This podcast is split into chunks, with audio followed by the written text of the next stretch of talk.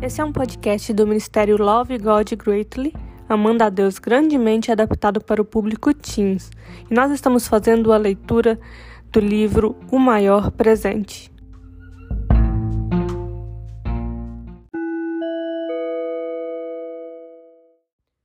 Nós estamos na semana 2, terça-feira, e o tema de hoje é gratidão pelos presentes.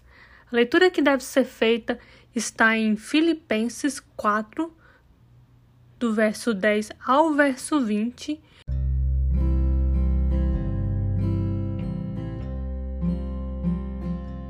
O verso sobre está em Filipenses 4, verso 18 e 19, e diz assim: Recebi tudo, e o que tenho é mais que suficiente. Estou amplamente suprido, agora que recebi de Epafrodito os donativos que vocês enviaram são uma oferta de aroma suave, um sacrifício aceitável e agradável a Deus. O meu Deus suprirá todas as necessidades de vocês, de acordo com suas gloriosas riquezas em Cristo Jesus.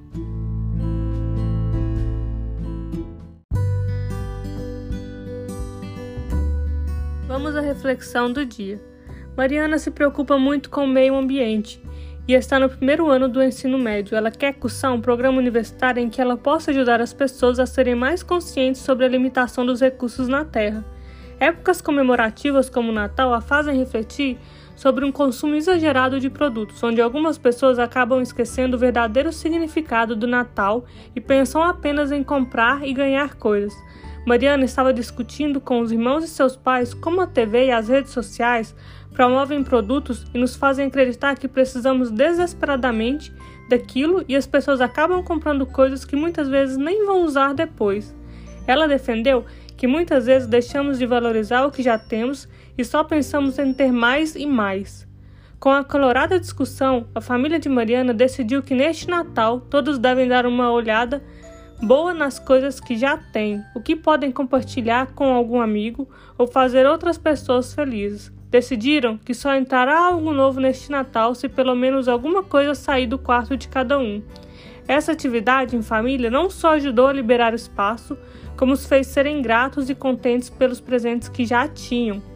Paulo também nos ensina sobre essa gratidão e contentamento na carta aos Filipenses.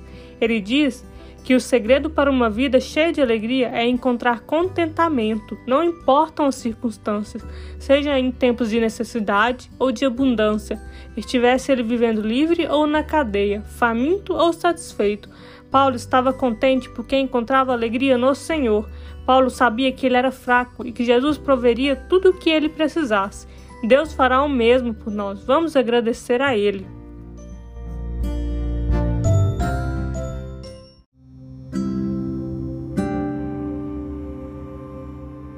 Vamos agradecer?